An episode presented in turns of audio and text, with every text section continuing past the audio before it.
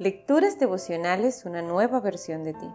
Cortesía del Departamento de Comunicaciones de la Iglesia Adventista del Séptimo Día Gascue en la República Dominicana. Y la voz de Linda Fajardo. Hoy 6 de mayo. Intrigas en el trabajo. Proverbios 10:16 nos enseña, con sus obras el justo se gana la vida, con sus frutos el impío se dedica a pecar.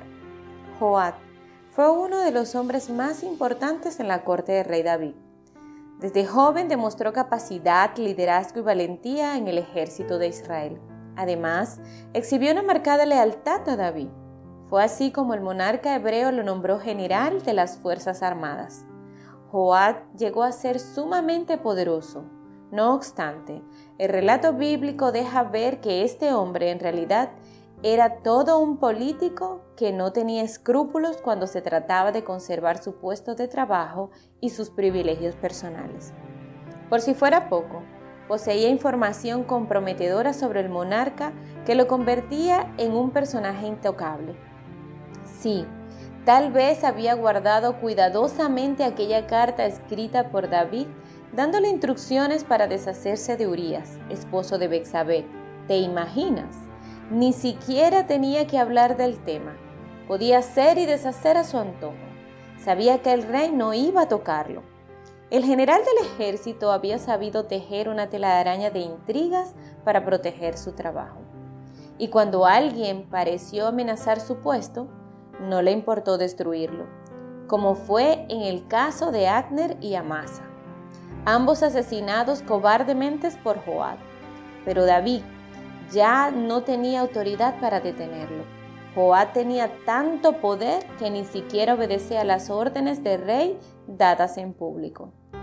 Como en el caso de respetar la vida de su hijo durante la rebelión de Absalón. Incluso llegó al punto de organizar la sucesión del rey apoyando abiertamente a Adonías, uno de los hijos de David. Lo anterior aceleró la llegada de Salomón al trono. Una vez más, Joab no recibió ningún tipo de sanción.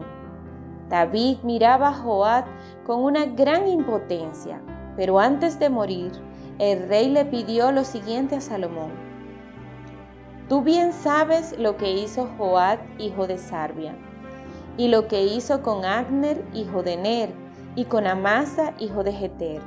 Los mató y con ellos desató una guerra sangrienta en tiempos de paz con lo que se manchó de sangre de la cabeza a los pies. Toma esto en cuenta y haz lo que creas conveniente, pero no le permitas llegar a viejo y morir en paz. Esa historia la encontramos en Primera de Reyes 2, 5 al 6.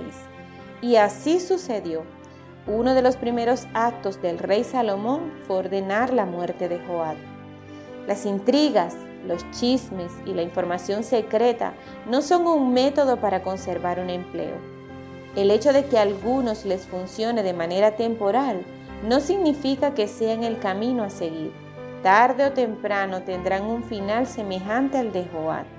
El trabajo bien hecho es la mejor carta de presentación que tú puedes tener. Que tengas un lindo día y que Dios te bendiga.